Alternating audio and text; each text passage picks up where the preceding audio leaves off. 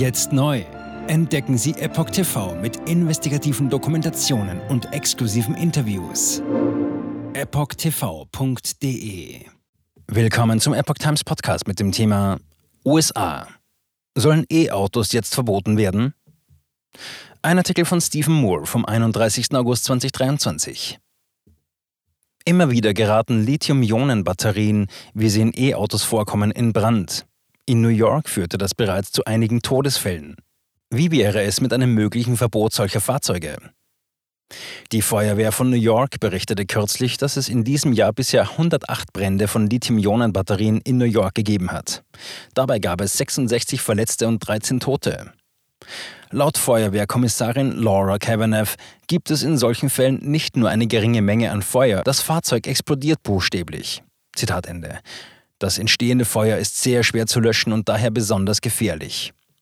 2022 über 200 Brände. Im vergangenen Jahr gab es mehr als 200 Brände in New York durch Batterien von E-Bikes, Elektrofahrzeugen und anderen Geräten. Bei einem Brand in einem Geschäft für E-Bikes kamen am 20. Juni vier Menschen ums Leben. Zwei Personen befanden sich in kritischem Zustand. Die Feuerwehrkommissarin warnte die New Yorker, dass solche Geräte sehr gefährlich sein können und in der Regel so explodieren, dass ein Entkommen unmöglich ist. Laut der New Yorker Feuerwehr, kurz FDNY, haben binnen drei Jahren Brände von Lithium-Ionen-Batterien diejenigen, die durch Kochen und Rauchen ausgelöst wurden, als häufigste Ursache für tödliche Brände in New York überholt. Das passiere auch im ganzen Land, denn diese Brände seien alltäglich geworden. Autos und E-Bikes explodierten wahllos in Einfahrten und Garagen. Seien wir doch mal ehrlich. 13 Todesfälle in einer Stadt von der Größe New Yorks mit rund 8 Millionen Einwohnern sind keine Epidemie. Vorschriften sollten immer auf einer Kosten-Nutzen-Rechnung beruhen, sonst gäbe es gar keine Autos mehr. Verbote gab es schon bei viel weniger Toten.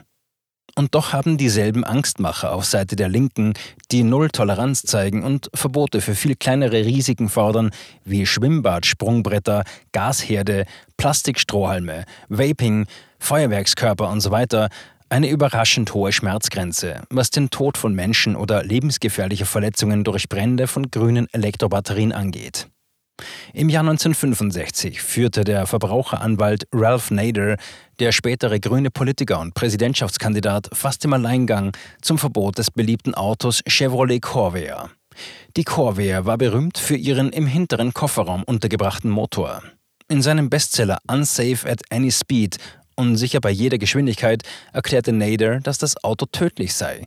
Es gab jedoch keine wirklichen Beweise für diese Behauptung. Bis heute gibt es keine zuverlässigen Statistiken darüber, wie viele Insassen, wenn überhaupt, in Corvairs bei Unfallauffällen ums Leben kamen. Doch unbestritten ist, dass Elektroautos weitaus mehr Todesfälle verursachen werden, als Corvairs es je taten. E-Autos gefährlicher als ein Kernkraftwerk. Noch ein Beispiel. In einer einzigen Stadt gab es in einem einzigen Jahr mehr Todesopfer durch Lithium-Ionen-Batterien in Autos als durch den Unfall im Kernkraftwerk Three Mile Island im Jahr 1979. Das war null.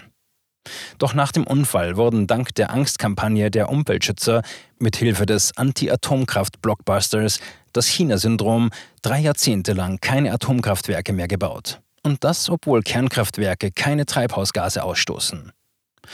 Doch bei den Elektroautos schieben die Grünen alle Bedenken über Kollateralschäden durch Tote und Verletzte beiseite. Präsident Joe Biden will vorschreiben, dass bis 2032 fast alle in den Vereinigten Staaten verkauften Neuwagen Elektroautos sein müssen. Wenn das geschieht, könnten viele tausend Amerikaner bei Bränden von Elektrofahrzeugen sterben oder verletzt werden. All dies ist besonders heuchlerisch, weil das Mantra der Linken einst lautete, Zitat, kein Handel mit Blut für Öl. Zitat Ende. Jetzt sind sie bereit, Blut zu vergießen, um die Amerikaner dazu zu bringen, kein Öl mehr zu verbrauchen. Die Ironie an der ganzen Sache ist, dass aufgrund der ganzen Energie, die für die Herstellung von Windrädern, Solaranlagen und elektrischen Batterien benötigt wird, die Verringerung der Treibhausgasemissionen bei diesem Netto-Null-Umstieg fast bei Null liegt. Das zeigen neue Studien. Es stellt sich heraus, dass grüne Energie auch eine gewisse Umweltverschmutzung verursacht. Mein Fazit. Ich bin nicht dafür, dass die Regierung E-Autos oder E-Bikes oder sonst etwas verbietet. Ich bin nur der Meinung, dass wir politische Entscheidungen auf der Grundlage realer und sachlicher Risikobewertungen treffen sollten und nicht auf der Grundlage falscher Ängste und Sensationslust. Was die Zukunft der E-Autos betrifft, ist es vielleicht an der Zeit, dass Ralph Nader eine Fortsetzung von Unsafe at Any Speed schreibt. Zur Person. Stephen Moore ist leitender Wissenschaftler bei der Heritage Foundation, Chefökonom bei Freedom Works und Mitbegründer des Committee to Unleash Prosperity. Er war ein leitender Wirtschaftsberater von Donald Trump. Sein neues Buch trägt den Titel Govzilla: How the Relentless Growth of Government is Impoverishing America. Govzilla, wie das unerbitterliche Wachstum der Regierung Amerika verarmt. Jetzt neu entdecken Sie Epoch TV mit investigativen Dokumentationen und exklusiven Interviews. Noch heute kostenfrei anmelden und völlig unverbindlich testen.